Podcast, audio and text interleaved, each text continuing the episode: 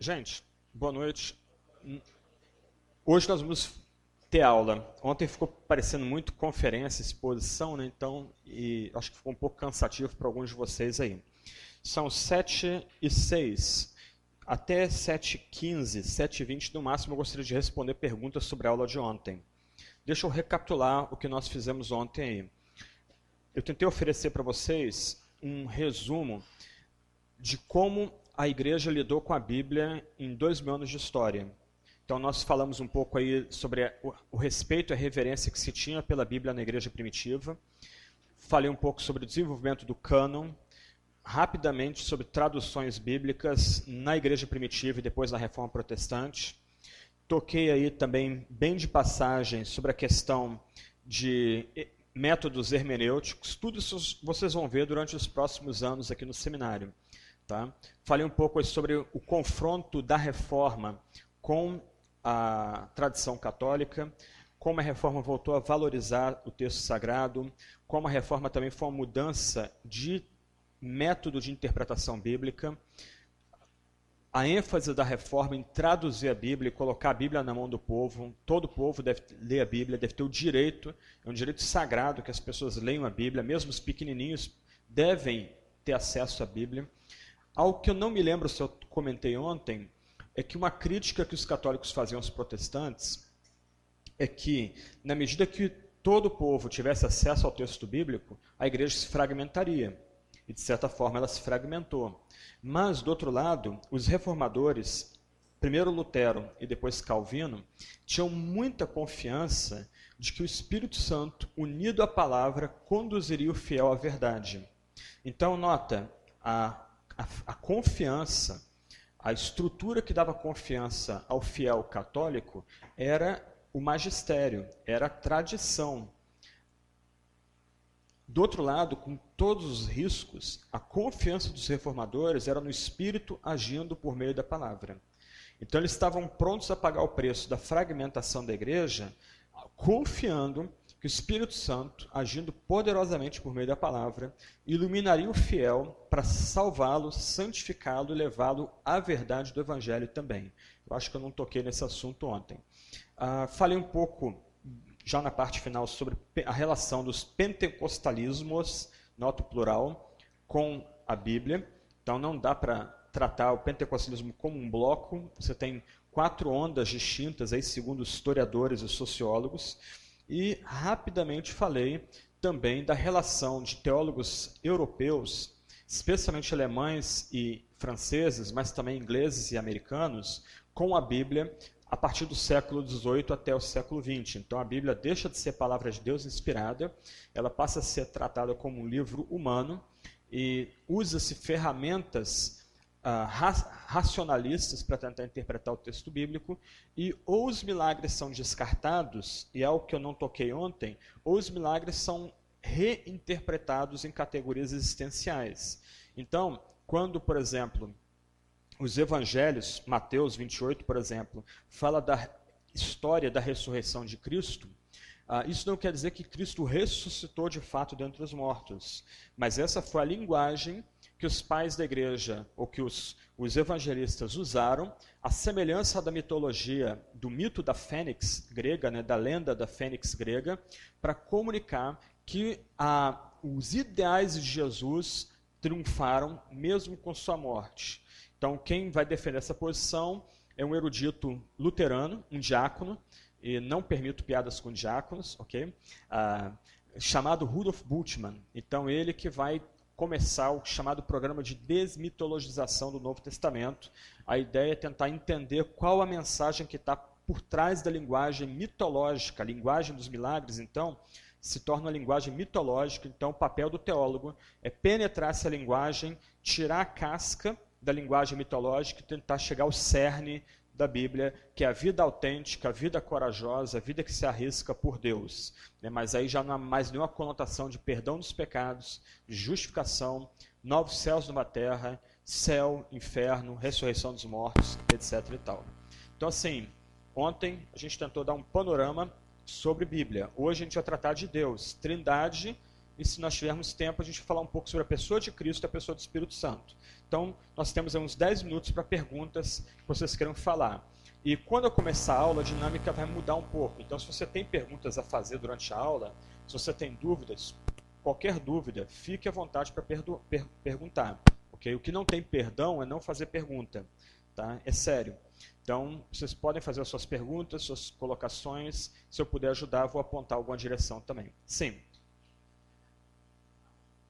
Boa noite. Uhum.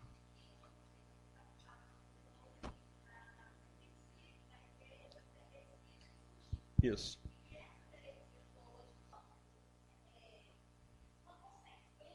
Uhum. Sim. Uhum, uhum. Ok. Teórica, ou, tecnicamente, especialmente os grupos chamados neopentecostais, surgidos de décadas de 80 para cá, eles devem ser todos classificados como seita em alguns casos, até mesmo como heresias. Um amigo meu, mudando um pouco a linguagem, ele chama esse grupo, esse grupo recente de hiperpentecostais.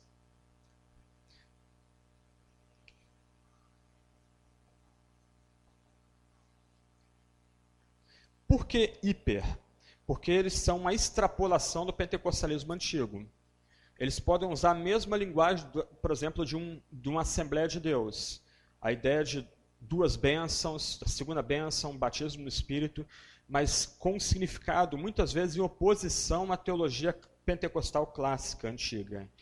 Então, nesse sentido, estamos no meio acadêmico aqui, okay? no seminário. Então, nesse sentido, Universal do Reino de Deus, Igreja Mundial do Poder de Deus, a internacional, elas devem ser classificadas como seita e não como igrejas cristãs. Inclusive, a Igreja Presbiteriana do Brasil, ah, no ano passado, em julho do ano passado, decidiu, no seu Supremo Conselho, que todo membro dessas igrejas, eles devem ser rebatizados na Igreja Presbiteriana do Brasil. Okay? Então, um crente da Assembleia de Deus que vai para a Igreja Presbiteriana do Brasil, ele não é rebatizado. Um batista que vai para a Igreja Presbiteriana do Brasil, ele não vai ser rebatizado. Por quê? Porque a Igreja Presbiteriana do Brasil entende que essas são igrejas cristãs irmãs. Ainda que haja alguma diferença na área da doutrina da igreja, mesmo na doutrina da salvação, a IPB entende que elas são igrejas irmãs. Mas no caso dessas denominações mais recentes, mais novas, não há como negociar com eles. Inclusive, uma marca de uma seita é o chamado exclusivismo. Nós somos o único grupo correto. Nós somos o grupo mais próximo do Novo Testamento. Nós somos a igreja, a única igreja. Isso é marca, toda essa linguagem é marca de uma seita. Ok? Sim. Aham. Uhum. uhum.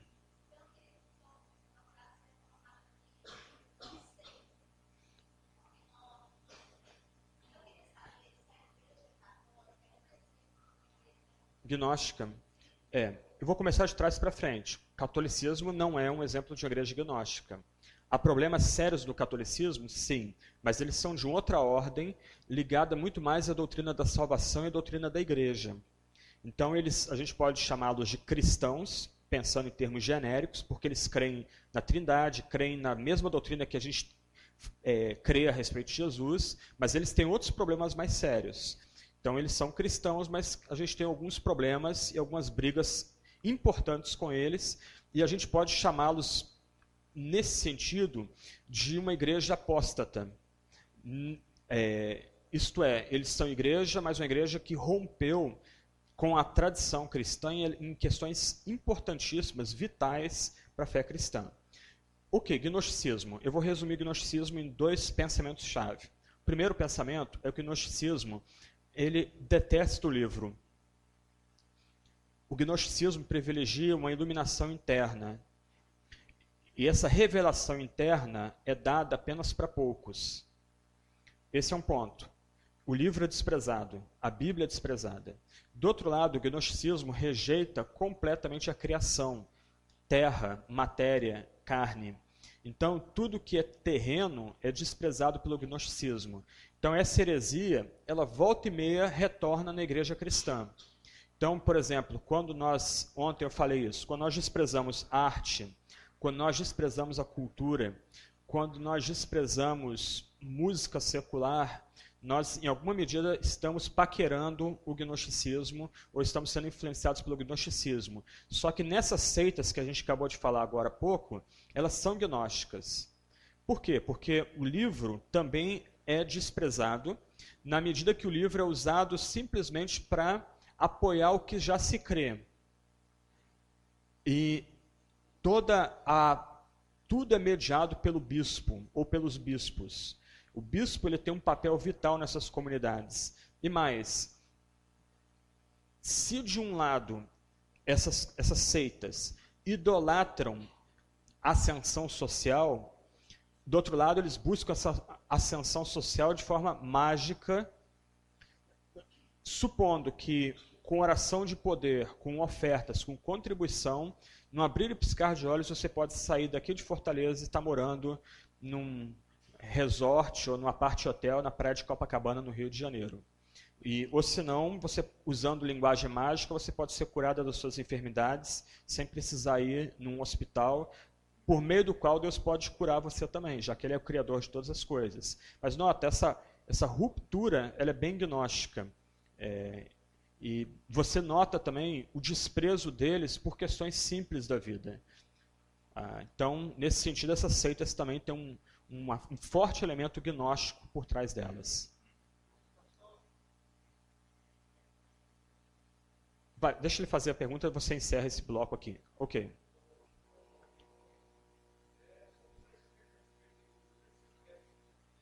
Aham.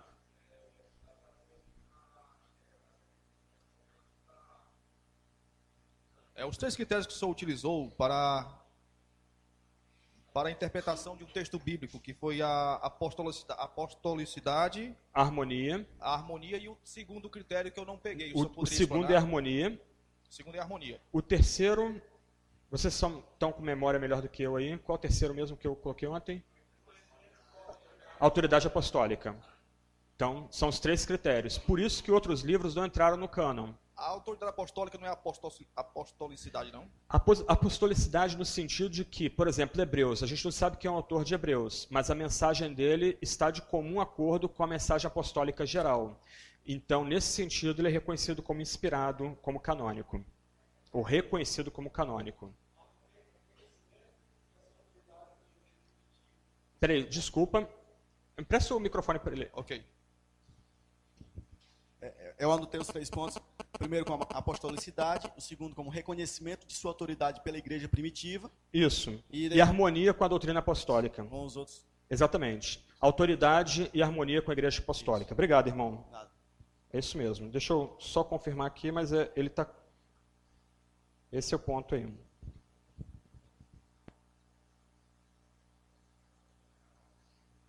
Apostolicidade, reconhecimento de sua autoridade pela igreja primitiva, a ideia de recebemos e harmonia com os livros dos quais não havia dúvidas. No caso, com a mensagem apostólica de forma geral. Ok? Nelson.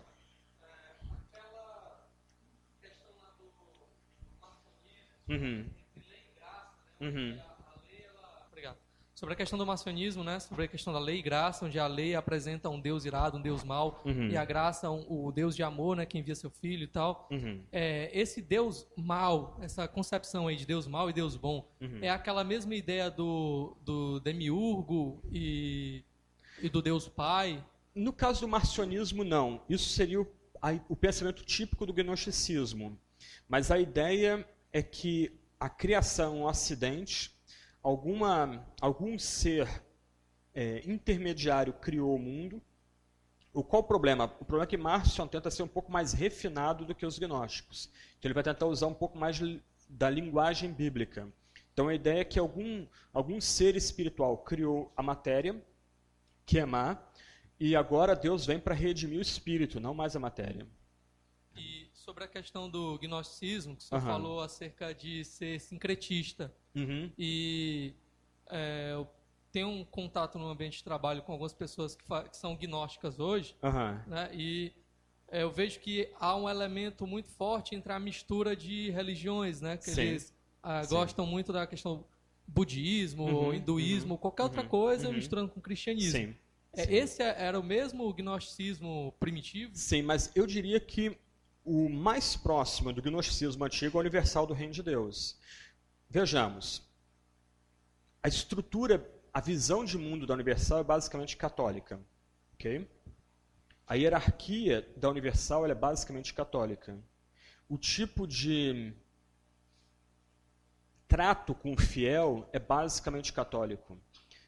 Fitas, rosa, copo d'água. Ah, você vê isso muito no catolicismo popular. Então, nesse sentido, a Universal ela se serve de uma linguagem que está no DNA nosso aqui. Tá? Do outro lado, a Universal sagazmente incorpora em seu discurso aquilo que lhe é o mais oposto, que é o discurso dos, das religiões afros, como Kimbanda, Candomblé e etc. E tal. Então, muito da, da forma como eles lidam com curas e sinais, a, a, alguém já sugeriu a ideia de usar um totem, a totêmica, né? Você, a graça é mediada por objetos inanimados. Ah, então, você precisa botar um copo d'água em cima do rádio, da televisão, para que aquilo medie a graça sobre a sua vida. Você precisa receber a rosa ungida na celebração lá da Universal do Reino de Deus. Você tem a corrente dos 70. Você tem o túnel dos 318. Você tem a batismo com água que vem do Rio Jordão. Pelo menos eles dizem isso. Né? Talvez seja o Rio Jordão ali da esquina, mas né? pelo menos eles estão dizendo que vem lá de Israel. Você tem a, o, o, azeite ou o óleo ungido que você deve usar para se benzer na igreja. Mas se você tem alguma familiaridade com os, o baixo espiritismo, essa visão totêmica, isto é, a, objetos inanimados canalizam a ação sagrada, isso é típico desses cultos. Do outro lado, a linguagem é basicamente protestante. Eu me lembro quando houve a controvérsia, isso é em meados de década de 80, entre a finada AEVB, na época do Caio Fábio, né, ele era o presidente da EVB, com a IURD, a EVB recusou a entrada da Universal do Reino de Deus na EVB. Por quê? Porque a Universal do Reino de Deus não tinha uma confissão de fé.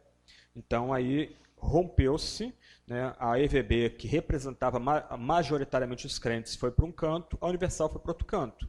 Só que a Universal, na época, criou um credo e criou uma organização própria para eles. Então, você lia o credo, era inofensivo, é igual o time do Fluminense, nunca faz mal a ninguém. Né? Então, assim, a, a linguagem cristã está ali. Mas esse é o ponto que eu tentei chamar a atenção de vocês ontem. O conteúdo da linguagem cristã foi eliminado. A palavra empregada, Deus salva, Deus cura, mas o significado por trás da palavrinha, o que está por trás da palavra, simplesmente foi transformado. Então, quando se fala de é, o que a irmã colocou lá, Deus é soberano. Eles vão dizer que Deus é soberano, mas Deus não é soberano no sentido de ser livre no discurso universal de, do reino de Deus. Deus é soberano no sentido de fazer o que ele quer fazer, do jeito que ele quer fazer, quando e se ele quiser fazer. Mas a ideia empregada, Deus é soberano. Para quê? Para que se você tiver fé, ele vai agir com poder, porque ele é o Deus dos impossíveis, para trazer cura, para trazer prosperidade, para fazer alguma graça, algum trazer alguma graça para a sua vida. Então, o significado da palavra, a palavra está lá, salvação. Mas o que está por trás da palavra, o significado dela, você pega o dicionário, né? O que, o dicionário de teologia lá do Antigo Testamento. Aí tem lá três, quatro páginas para explicar o significado da palavra. Ok, para esses cultos o, o, significado mudou. Então, nesse sentido, eles são bem gnósticos. Eles continuam usando a linguagem cristã, só que sem significado cristão. Sem o significado bíblico, né, que deve ser, como deve ser. Então, o que é salvação para eles? É cura, é uma, uma graça, um milagre atendido, e tudo baseado na fé não na graça. É a fé que tem o poder de mover isso. Deus é o Senhor dos impossíveis, não porque Ele é o absoluto, soberano, único, livre, mas porque se você tiver fé, Ele vai fazer aquilo que você está querendo. Ele vai intervir. Ok? Vamos parar um pouquinho. Só que hoje, a gente vai falar sobre Deus. Vocês peçam a palavra, aí a gente dá um tempinho só para ele socorrer a gente com o microfone. Você faz a sua pergunta e a gente vai seguindo assim, como um ambiente mais de sala de aula mesmo. Eu queria começar lendo alguns textos bíblicos, antes de nós entrarmos na aula. Se ontem foi complicado, hoje vai ser um pouco mais complicado. Falar de Deus é sempre mais complicado, né? E vocês vão me ajudar fazendo as perguntas que precisam ser feitas aí.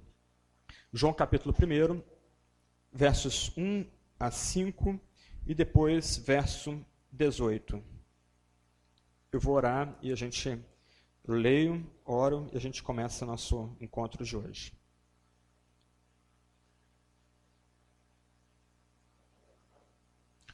João 1, 1 a 4, 1 a 5 e depois 18. Podemos ler? Evangelho de João. Esse é o texto de abertura do Evangelho. E por ele, o apóstolo João foi cognominado, foi chamado João o Teólogo. Primeiro homem na história da cristandade, da igreja, a ser chamado como teólogo. Isso é bem interessante. No princípio era o Verbo, e o Verbo estava com Deus, o Verbo era Deus. Ele estava no princípio com Deus. Todas as coisas foram feitas por intermédio dele, e sem ele nada do que foi feito se fez. A vida estava nele, e a vida era a luz dos homens. A luz resplandece nas trevas, e as trevas não prevaleceram contra ela. Ninguém jamais viu a Deus. O Deus unigênito, que está no seio do Pai, é quem o revelou. Senhor, dá tua graça para nós nessa noite. Ó Deus, ilumina aquilo que vem de ti. Que só fique em nossa memória aquilo que vem de ti. Ajuda-nos a meditar e pensar em quem és tu nessa noite na glória que existe em ti. O único Deus vive e verdadeiro, Pai, Filho e Espírito Santo. Te oramos em nome de nosso único Salvador. Amém. Ok. Desde cedo, a igreja creu na Trindade. Isso é uma questão básica na história da igreja. Eu preciso voltar então à aula de ontem. Eu coloquei ontem que algumas pessoas vão dizer que foram as heresias que levaram a igreja a tentar determinar o, o cânon, o cânone, quais são os livros inspirados. Só que o que eu tentei mostrar ontem é que desde cedo os chamados pais da igreja, aqueles homens que vieram após os apóstolos, e alguns deles inclusive caminharam e foram educados pelos apóstolos, eles amaram a Bíblia como palavra de Deus. Eu citei várias frases de Agostinho ontem todas elas mostrando a reverência, o alto respeito que ele tinha pelo texto sagrado. Ele é ilustrativo de outros homens importantes, como Irineu de Lyon, ou Leão, que eu citei ontem, Justino, Tertuliano, era unânime na igreja, antes de haver a necessidade de se falar de cânon, o respeito que se tinha pela Bíblia como palavra de Deus inspirada, soprada pelo Espírito Santo, dado à igreja pelo Espírito Santo. Nesse sentido, o mesmo se aplica ao nosso estudo hoje sobre Deus. Algumas pessoas vão afirmar que foram as heresias que obrigaram a igreja a se posicionar sobre quem é Deus. Mas isso é um ledo engano. Na teologia sistemática, você tem, a partir da página 161, uma série de citações de grandes cristãos que viveram antes dos concílios eclesiásticos. Eu não vou ler essas citações agora, mas são citações que mostram que a igreja, antes dos concílios de Nicéia, em 318 depois de Cristo, já cria na existência de um único Deus. Assim também, a igreja já cria que esse Deus se revela em três pessoas distintas: Pai, Filho e Espírito Santo. E essa, essa mesma comunidade de fé também cria que cada pessoa da divindade, Pai, Filho e Espírito Santo, é igualmente eterno e igualmente Deus. Isso está presente no DNA da igreja primitiva, tanto quanto a crença de que a Bíblia é a palavra inspirada pelo próprio Deus. A prova mais básica disso é quando você lê o Didaquê, que eu citei ontem falando um pouco sobre cânon aqui, que é um livreto bem pequenininho, muito gostosinho de ler, você tem na internet ele para baixar, para acessar ele em, Word na, na internet. Ele diz mais ou menos o seguinte, e aí acaba a briga entre presbiterianos e batistas. Se há água corrente, então que se batize o fiel por imersão três vezes em nome do Pai, do Filho e do Espírito Santo. Na ausência de água corrente, que se asperge o fiel três vezes em nome do Pai, do Filho e do Espírito Santo. Esse documento é bem disputado a data desse documento, mas ele, a data de escrita dele se situa mais ou menos aí 70 depois de Cristo, 120, 130 depois de Cristo. Isto é, ele deve ser, ter sido escrito junto com o Evangelho de Mateus, um pouco depois do Evangelho de Mateus, que deve ter sido escrito aí mais ou menos 65, 70 depois de Cristo, e ou pode ter escrito, sido escrito também muito próximo do livro de Apocalipse, 95, 100 depois de Cristo. Então, é um livro muito próximo do Novo Testamento. Mas a gente nem precisa ir a um livro fora do Novo Testamento para provar isso. A gente vê isso em Mateus capítulo 28, versos 19 e 20, o texto que talvez todos vocês conheçam aí, que é ordenado fazer discípulos e batizar esses discípulos em nome do Pai, do Filho e do Espírito Santo. Okay? Puxa, mas aí alguém mais perceptivo, sei lá, alguém mais curioso, melhor dizendo, pode coçar a cabeça e dizer, mas espera, em Atos as pessoas são batizadas em nome de Jesus. Que pessoas são batizadas em nome de Jesus em Atos? Judeus. São eles que são batizados em nome de Jesus porque eles estão reconhecendo Jesus como o único Messias. A ordem em Mateus é para aquelas pessoas irem para todo canto do mundo. A ordem em Mateus é ir aos gentios. No caso dos judeus, ser batizado em nome de Cristo é não só reconhecer a divindade de Cristo, mas romper, cortar todos os vínculos com o judaísmo antigo. É uma ruptura radical o, a pessoa está dizendo que a formação dela, a formação cultural dela, a formação nacional, o fato dela ser parte da nação, é essencialmente errada. Ela está rompendo com isso, reconhecendo Jesus como o único Messias, como aquele prometido no Antigo Testamento. O fato é que desde cedo, no batismo e no final do culto, as pessoas eram imersas ou aspergidas no nome Trino e despedidas ao final do culto no nome Trino. Então, desde cedo, a igreja creu na existência do único Deus, o único santo Deus, o único Deus vivo e verdadeiro, que criou todas as coisas, mas que esse Deus único se revela desde toda a eternidade entre Pai, Filho e Espírito Santo. Só que, aí tem um ponto. Até então, a igreja aceitava a formulação, aceitava o conceito, mas nunca gastou muito tempo tentando entender o conceito, elaborar o conceito. O que vai acontecer é que as heresias vão forçar a igreja a estudar e a meditar para tentar entender quem é Deus, o Pai, o Filho e o Espírito. Primeira pergunta aqui então. Espera que ele vai. Espera um pouquinho aí. Ele estava monitorando ali a gravação. É, Paul Tillich ele fala que ele, tá, ele fala exatamente o oposto, né? Uhum. Na sua obra que ele fala sobre a história, história do pensamento cristão Isso. e tudo. Uhum. Ele disse que na verdade foi o, o, o, coisa.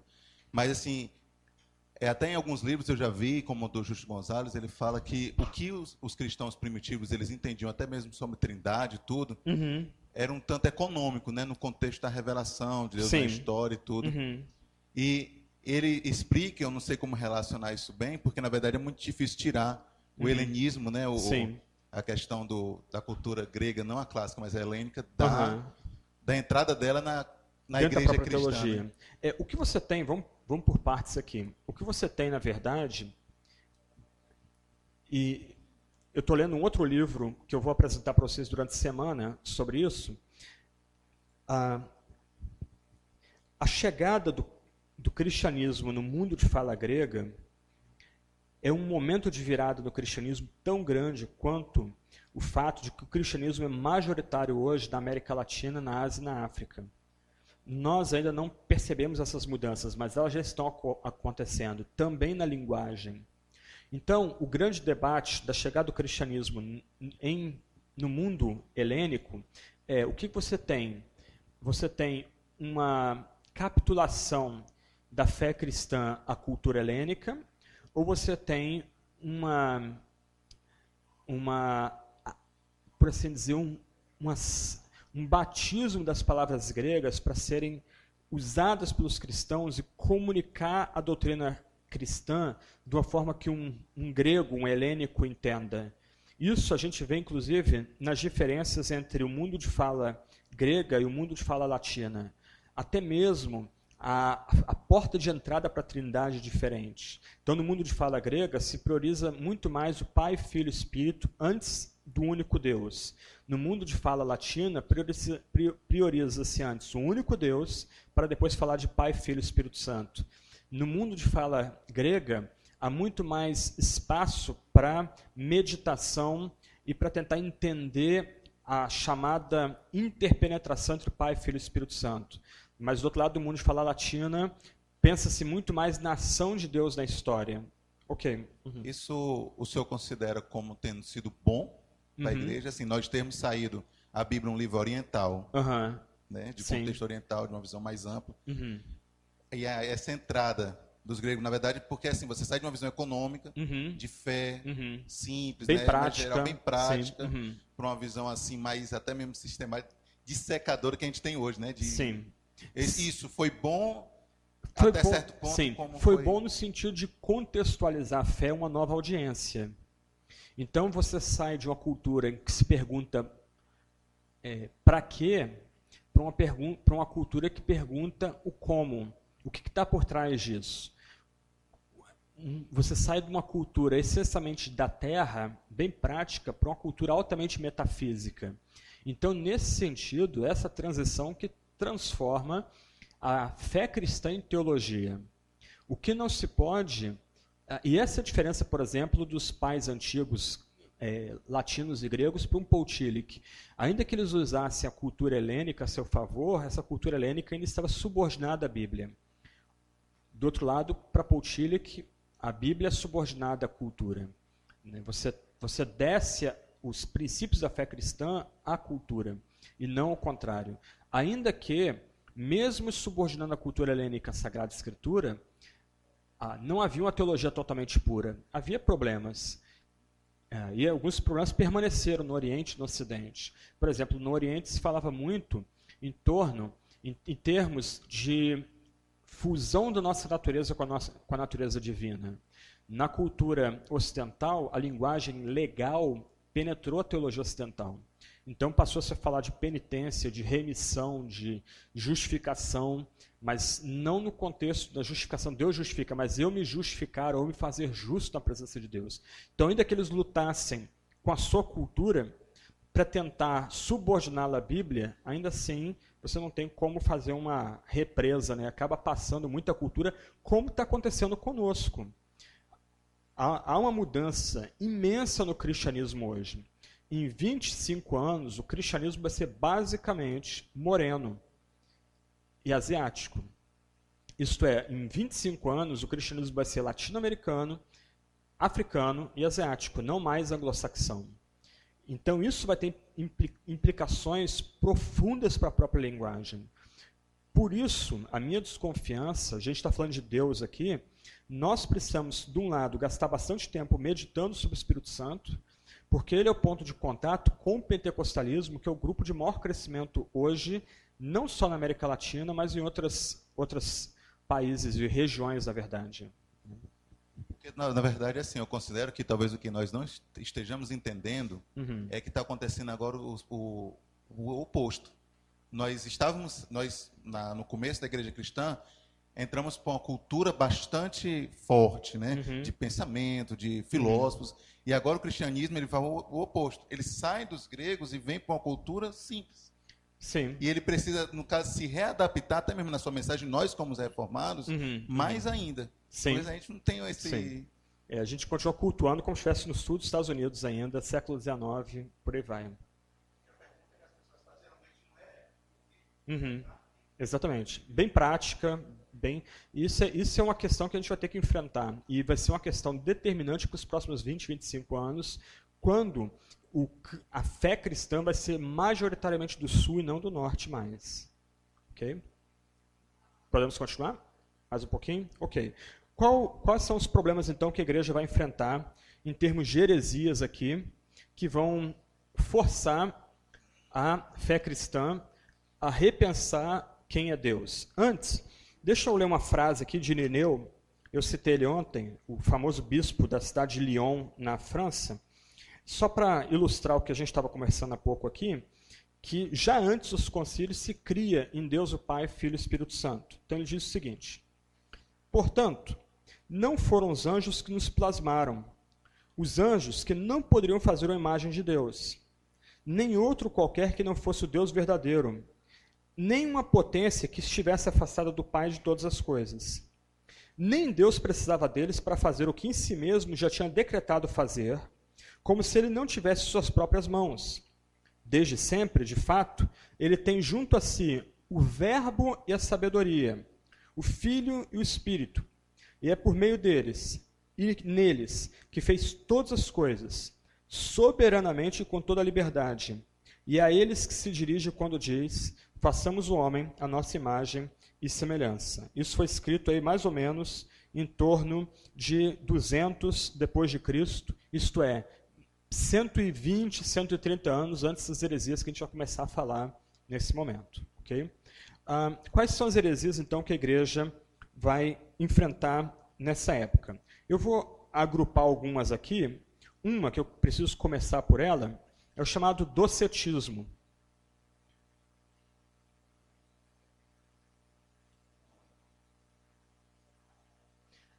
Essa heresia já está presente já no Novo Testamento. Quando você, por exemplo, lê 1 João 4, é muito curioso lá que, que aquele que vem do anticristo nega que Jesus veio na carne.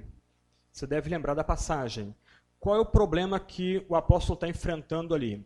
Alguns mestres, provavelmente um, uma espécie de pré-gnosticismo, falei há pouco aí que despreza a carne, despreza a matéria. Alguns mestres estavam dizendo que Jesus não veio em carne. Ele era um ser desencarnado. A palavra grega ali, do céu, aparecer, aparentar, ele aparentava ter um aspecto humano, um aspecto de carne. E o que eles queriam preservar era a divindade absoluta de Jesus Cristo em detrimento ou contra a real humanidade de Jesus Cristo. O apóstolo João ali não brinca em serviço, ele diz, ó, quem negou a perfeita divindade, a perfeita humanidade de Cristo, esse tal é do anticristo. Só um parênteses, né, para a gente fazer os, os contrapontos aqui, ou os, os, links com o que a gente passa hoje. Eu me lembro uma vez, eu participei de um, um debate desses que não leva a lugar nenhum com a pastora da, de uma comunidade evangélica lá do Rio de Janeiro, muito ligada à teologia da prosperidade, e nós estávamos conversando sobre a questão de Jesus Cristo, e o que eu estava tentando argumentar é que o sofrimento é inevitável, o sofrimento que nós passamos não, nos, não significa que somos maiores pecadores do que os outros, e o próprio Jesus sofreu. E antecipando qualquer ah, contraponto dela, eu abri Mateus capítulo 1 e comecei a mostrar na genealogia de Cristo ali que vários personagens importantes que eram parentes de Jesus não só sofreram, mas você tem ali prostitutas, você tem traidores da pátria, você tem gente sórdida naquela linhagem. Mas foi curioso que ela nem deixou eu terminar a leitura do texto e destacar o que eu queria destacar. Ela botou as duas mãozinhas na cintura e, com ares de triunfo, né, virou para mim e falou assim: Ah, mas você sabe que Jesus é Deus. Qual era o ponto dela ali? A divindade de Jesus é maior do que sua real humanidade não há, na verdade, uma dimensão de humanidade real em Jesus. Então, já no período do Novo Testamento, essa foi uma heresia que a igreja começou a se debater com ela. A gente está falando do 1 João, mais ou menos 80 depois de Cristo, 85 depois de Cristo. Então, já nos estágios finais do Novo Testamento, alguns mestres, alguns professores dentro da igreja estavam começando a ensinar, ou tentando ensinar que Jesus não veio em carne de fato. Jesus teria aí uma carne espiritual, como alguns desses mestres ensinavam, diziam, mas ele não tinha a mesma carne que nós temos. A palavra de João é: esse tal é do anticristo. Quer dizer, ele é contra Cristo, ele se opõe ao próprio Jesus. Indo um pouco mais longe, ele é filho de uma época. Ele está debaixo de um espírito que é o espírito do anticristo. Ok? Então, essa é a primeira heresia que vai surgir nessa época. Uma, uma heresia não muito sofisticada, mas que vinha comprometer a real humanidade de Jesus Cristo. Duas outras heresias que vão surgir nessa época são o sabelianismo, que vem do homem chamado Sabélio,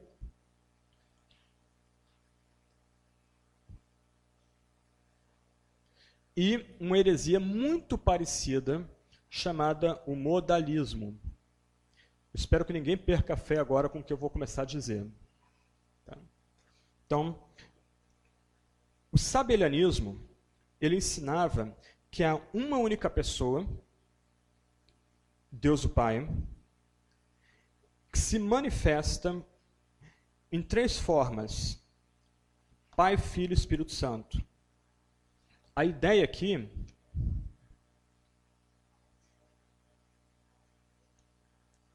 é que é uma transformação dentro do próprio Deus.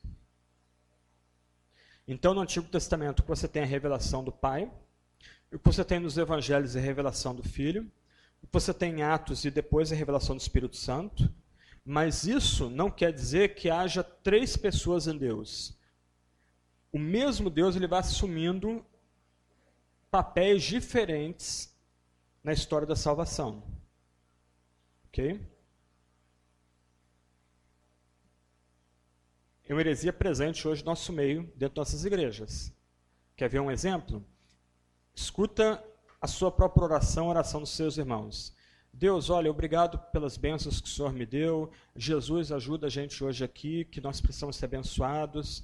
Olha, Jesus, eu estou precisando disso. Pai, me ajuda aqui. A pessoa simplesmente confunde as pessoas dentro da mesma oração. Essa heresia, sabelianismo.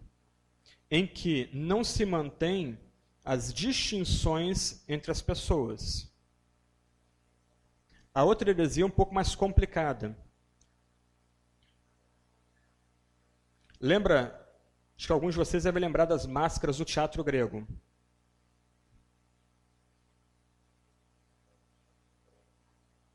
A ideia aqui é que há um único Deus. Nota, essas duas heresias são modalistas. Ou, desculpa, monoteístas. Elas creem que existe só um Deus. Só isso. Como explicar então as, a aparente diversidade em Deus?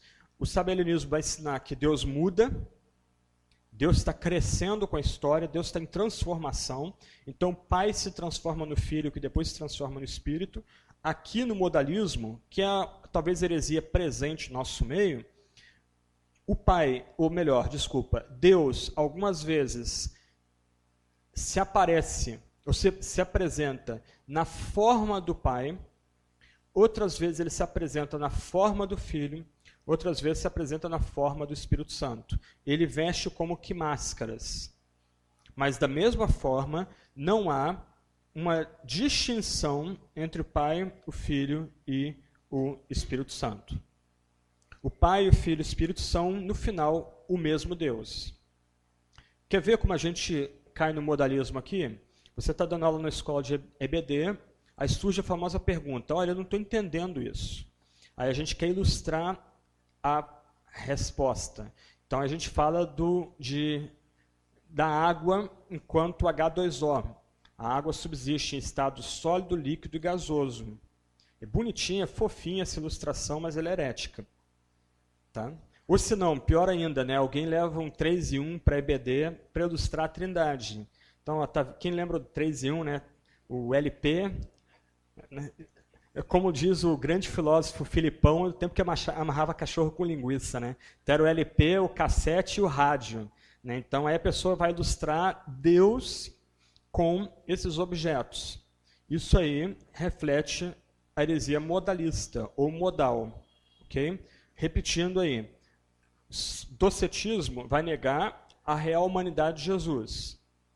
Eles estão querendo proteger a pureza de Deus eles querem proteger Deus, aí negam a humanidade de Jesus.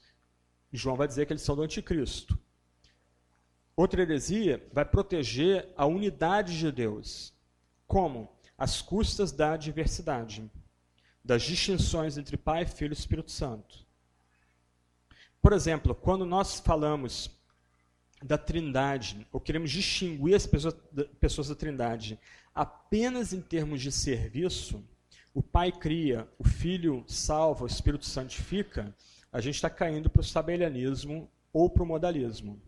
Porque, em última instância, o Filho é o Criador.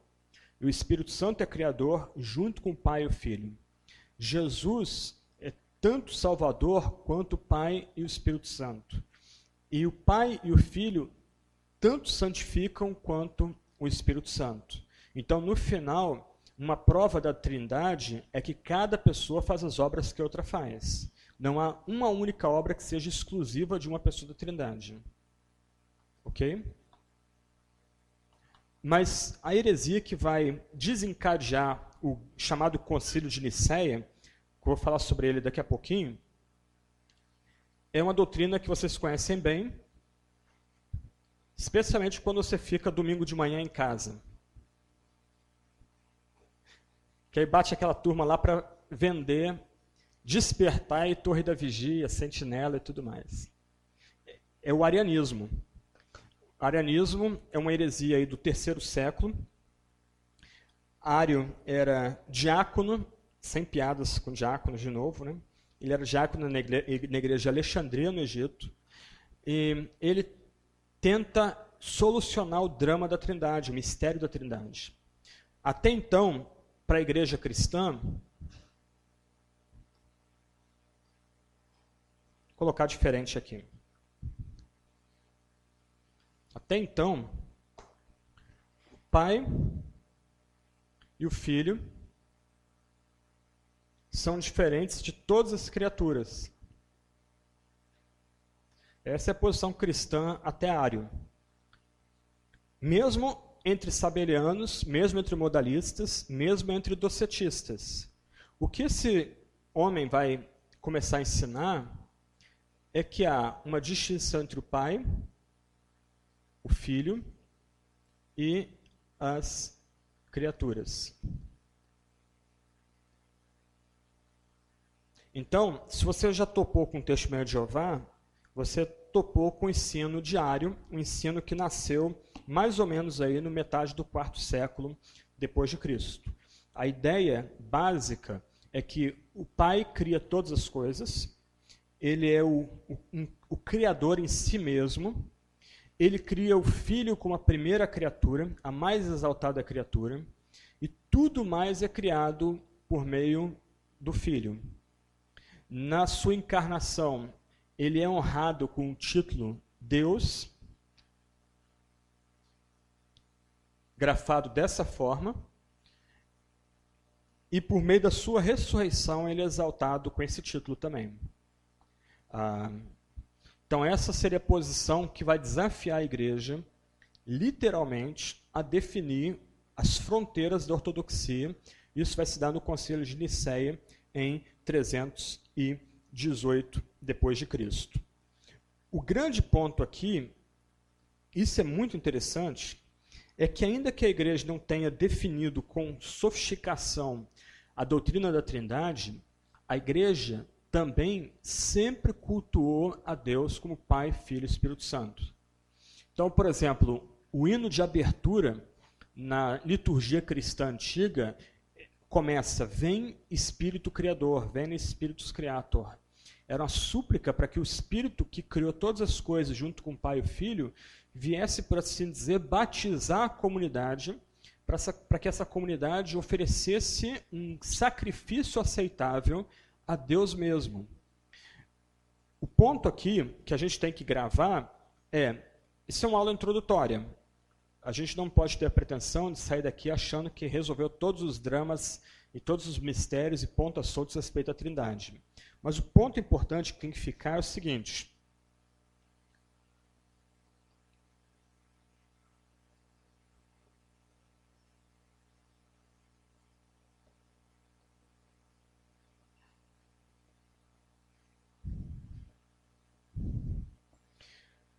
um dito latino, lex orandi, lex credendi, isto é, a lei da oração é a lei da fé, ou lei do que se crê. E o credendi ali tem esse vocábulo de confissão de fé. Nenhum de nós precisa ter na ponta da língua respostas abalizadas e prontinhas a respeito da Trindade. Mas, do outro lado, a gente tem que lutar para que, pelo menos no nosso culto, nossas orações sejam ortodoxas. Porque o que a gente faz de joelhos, o que a gente faz na celebração, no final é o que a gente crê. Então, muitas vezes, no nível prático, as pessoas fazem algumas opções. Então, pessoas com uma vertente um pouco mais controladora, legalista, elas vão fazer opção na sua devoção a Deus o Pai. Então, tudo gira em torno de Deus o Pai. Não ouse fazer uma oração a Jesus Cristo, muito menos ao Espírito Santo, perto de uma pessoa dessa. Porque ela vai te olhar como talvez um arquerege dentro da igreja, mesmo que não seja a sua intenção. Pessoas, do outro lado, com um fervor mais evangelístico, vão priorizar Deus o Filho. E tudo é canalizado por Jesus Cristo. Algumas vezes, Jesus é reduzido a um cara, a uma espécie de guru, que se você se agarrar a ele, sua vida vai mudar mas também não se explica em que sentido ou que mudança vai ocorrer na sua vida ou do que você está sendo modificado. Pessoas que têm uma abertura maior para a espiritualidade vão priorizar Deus e o Espírito Santo. E vão falar em termos bem fervorosos de Deus e Espírito Santo, correndo o risco de transformar o Espírito Santo numa mera energia impessoal em que ela pode ser comandada por palavras mágicas. Mas qual é o risco que nós corremos aí de pulverizar a doutrina do próprio Deus e adorar um outro ser que não o único Deus. Um teólogo que eu gosto muito, a propósito disso, ele vai dizer que o primeiro mandamento é o mais importante axioma teológico. Lembra do primeiro mandamento?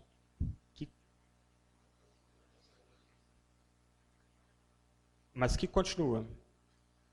Eu sou o Senhor teu Deus, que vos tirou da terra do Egito. E aí, o que, que diz depois? Não terás outros deuses diante de mim. Se nós, olha como isso é, isso é um negócio sério aqui. Se nós estamos adorando um outro Deus que não o Deus das Escrituras, nós estamos violando o primeiro mandamento. Se nós cultuamos a partir de um modelo modalista, sabeliano, se a gente nutre dificuldades com a encarnação de Jesus Cristo, nós estamos quebrando o primeiro mandamento, nós já somos idólatras. Sem nem prestar a juazeiro. Ou, no meu caso lá, a, como é que é a cidade lá? A Aparecida, lá em São Paulo. Lembra, ontem eu comecei a falar que todos nós somos teólogos. Então, quando a gente começa a falar de Deus, Deus o Pai, Filho e Espírito Santo, a gente está sendo inserido num estudo que é um estudo que vai exigir toda a nossa vida. Vai exigir dedicação de toda a nossa inteligência e toda a nossa paixão para meditar em quem é o Deus que nos salva, quem é o Deus que nos sustenta, quem é o Deus que prepara novos céus, nova terra para o nosso deleite. Não, não é o tipo de coisa que a gente vai resolver como se come hambúrguer fedido do McDonald's. A gente quer resolver dilema teológico como se come lanche do McDonald's, 15 minutos. E mais 5 para tirar aquele cheiro que fica nas mãos. Né? Mas é, pensar em Deus é algo que exige a vida inteira. A vida eterna é essa, que te conheçam como único Deus vivo e verdadeiro, o Filho que enviaste. Como é que a gente pode conhecer uma pessoa em 3, 4, 5 minutos? Como a gente pode estabelecer uma relação de amizade com Deus em 3, 4, 5 minutos, uma mera apresentação? Amizade, que é amizade de verdade, ela é feita ou forjada com tempo e com permanência. Então, qual o grande problema dessas heresias que a gente viu bem rapidamente aqui? Cada uma delas, a seu modo, de um lado, um ponto. Eles querem racionalizar Deus. Elas não lidam bem com o mistério. Elas não lidam bem com Deus que se esconde da gente. Do outro lado, essas abordagens não são baseadas em oração. Porque oração é para aquietar a gente. Oração leva a gente a parar na presença do único Deus do universo, que é Pai, Filho e Espírito Santo. Ok? O homem mais brilhante a se contrapor a essas heresias, especialmente a, a, ao arianismo, foi um baixinho chamado Atanásio. Eu acho muito curioso de um, se de um lado o cristianismo, como a gente estava falando aqui, está se tornando cristianismo do sul, basicamente em 25, 30 anos o cristianismo vai ser basicamente latino-americano, asiático, africano.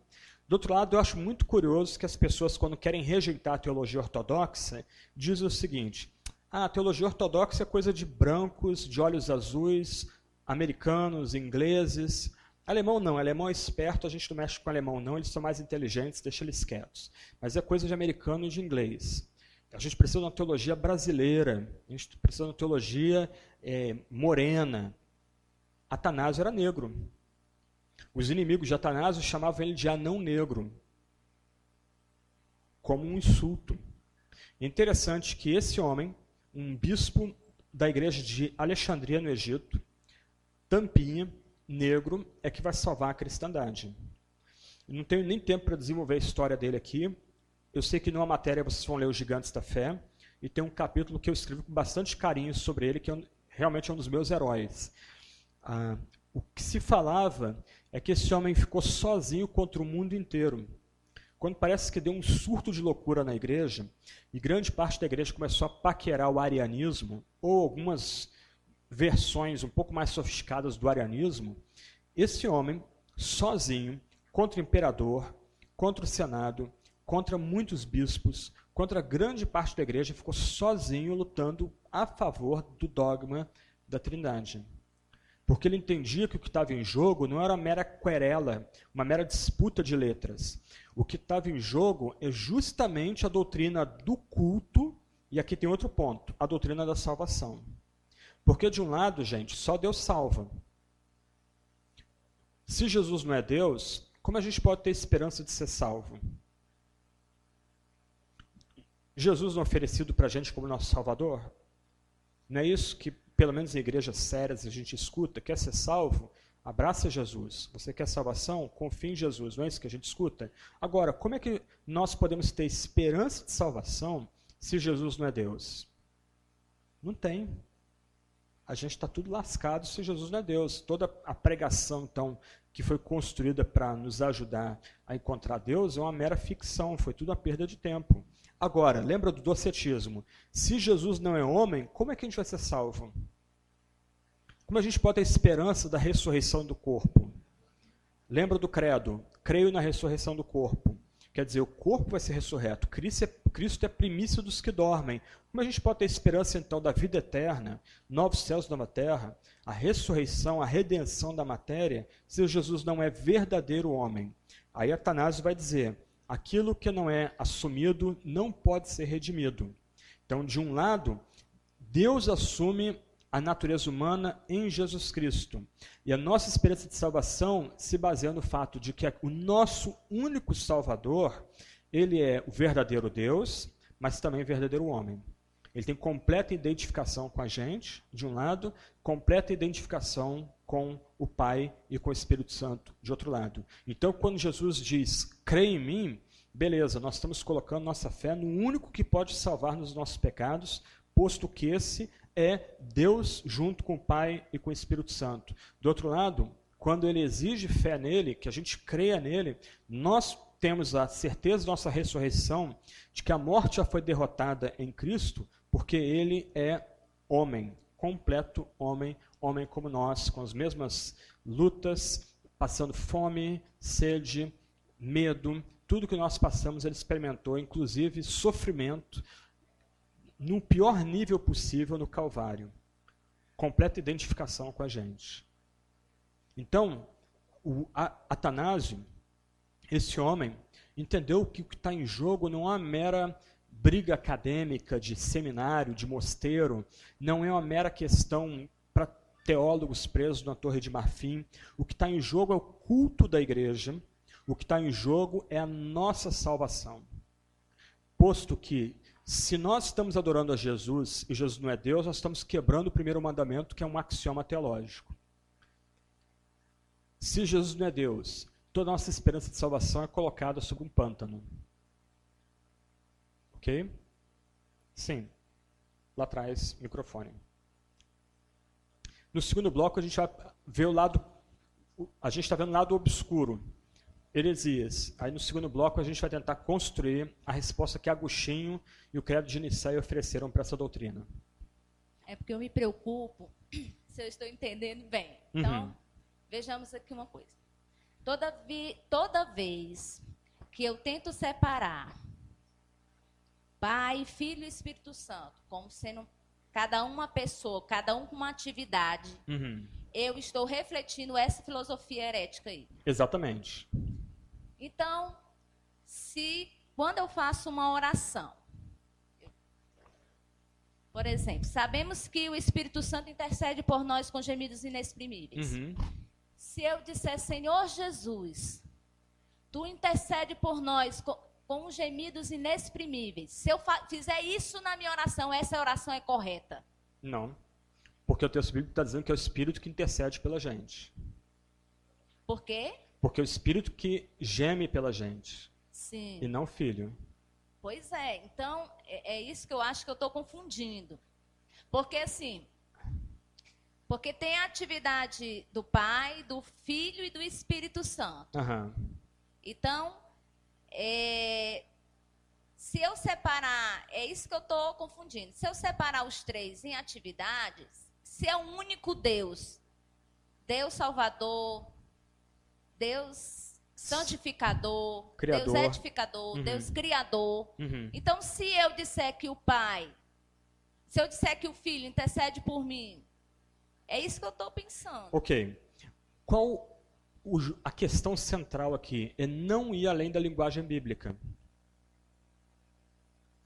Então, num nível mais simples, mais básico, nós oramos ao Pai por meio da mediação de Jesus Cristo, confiando na intercessão do Espírito Santo. E para mim isso é muito legal que desneurotiza a nossa oração. Deus não nos atende por causa da nossa oração. Mesmo quando a gente não consegue orar, o Espírito ora pelos seus. Pelos seus. E o próprio Jesus já orou pela gente em João capítulo 17. Então, no nível mais básico, mais simples, nós oramos ao Pai, confiando que chegamos ao Pai por causa da morte vicária de Jesus, por isso que a gente ora em nome de Jesus, amém e confiando que o Espírito também está agindo em nossa oração, intercedendo por nós e complementando a nossa oração do jeito que a gente nem entende. Do outro lado, é completamente lícito orar diretamente ao Filho. Quando Paulo, por exemplo, em, 1, em 2 Coríntios 12, fala do espinho na carne, é curioso alguns pontos ali. Primeiro, ele usa a expressão espinho na carne. Quem que provou espinhos? O próprio Jesus. Ele teve o pulso rasgado e os pés rasgados por espinhos. Não é a mão não, tá? O espinho entrou aqui, aqui, dilacerou o pulso, quebrou o pulso, vergou os ossos que nós temos aqui, estraçalhou o calcanhar. Ele está orando a quem? Não ao Pai, não a Deus. Não são essas as palavras que Paulo usa. Ele usa a palavra Senhor. Essa palavra sempre é empregada no Novo Testamento para se referir a Jesus Cristo, aquele que comanda toda a criação e todo o cosmos, o único Senhor de toda a criação e de todo o cosmos. Então, Paulo está orando a quem tem empatia com ele, porque também provou o espinho na carne, e ele está orando ali a Jesus Cristo. Então, de um lado, nós podemos orar diretamente a Jesus. E para mim, uma das orações mais lindas da Bíblia é quando aquele homem dos evangelhos vira para Jesus e diz: Ó oh, Cristo, filho de Davi, tem misericórdia de mim, pecador. Exatamente, é a oração que está na boca de um mártir cristão chamado Jan Hus. Era a oração que ele proferiu enquanto estava sendo queimado na fogueira. Do outro lado, ainda que não haja um exemplo imediato de oração ao Espírito na Bíblia, é completamente lícito suplicar ao Espírito, porque é o Espírito que vivifica, é o Espírito que renova a vida, é o Espírito que nos sustenta, é o Espírito Santo que dá a certeza interna a mim que eu sou filho de Deus e amado por Ele e eu pertenço só a Jesus Cristo. Aí, uma provocação aqui para gente. Principalmente para os crentes criados em tradição batista ou presbiteriana. Muitas vezes nós agimos de forma binitariana. Porque, por causa dos choques com o pentecostalismo, a gente isola a pessoa do Espírito Santo num canto, como se ela fosse um mero assistente do Pai e do Filho. E aqui tem outra questão. Quando nós falamos assim, Espírito Santo é a primeira pessoa da Trindade, o Pai é a primeira pessoa da Trindade, o Filho é a segunda pessoa da Trindade, o Espírito é a terceira pessoa da Trindade, essa linguagem é herética também porque nós estamos impondo a Deus uma hierarquia. Se há diferença entre o Pai, Filho e Espírito Santo, logo não há mais trindade. Porque a afirmação básica é que o Pai, Filho e Espírito Santo são coiguais e coeternos. Eles partilham toda a glória, toda a majestade, a eternidade, o poder que há dentro do próprio Pai eles partilham as próprias obras que Deus mesmo faz externamente, como a criação, a salvação e a santificação, sustento, provisão, etc. E tal. Então, quando se hierarquiza a Trindade, quando se pensa em Deus em termos de um, dois e três, já caiu na, numa heresia bem antiga chamada macedonianismo, que era a heresia que queria preservar a divindade do Pai e o Filho, mas negava a divindade real do Espírito Santo. Tá? Uma pergunta lá atrás, então. Desculpa. É, por favor, é, me corrija se eu estiver errado.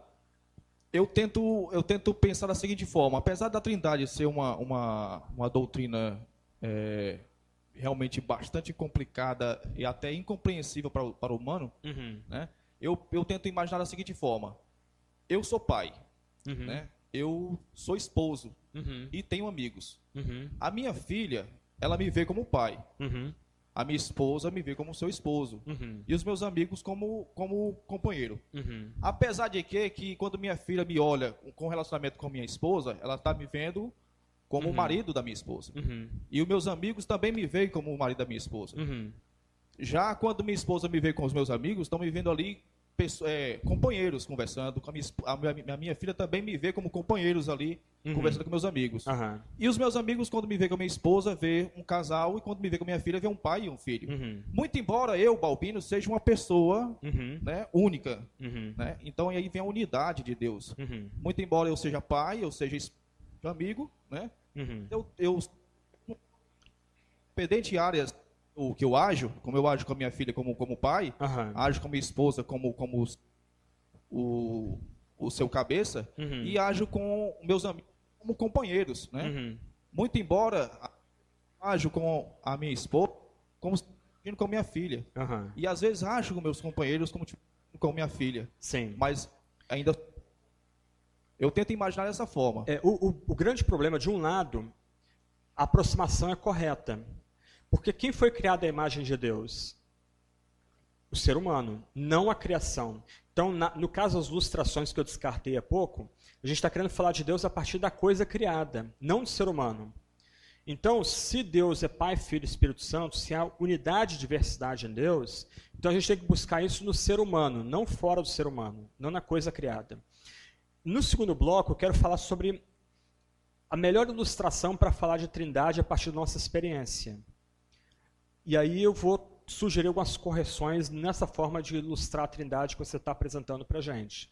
Mas, ah, de certa forma, ela está mais próxima da verdade do que usar água e um 3 e 1 que nem se faz mais para tentar falar de Deus. Ok?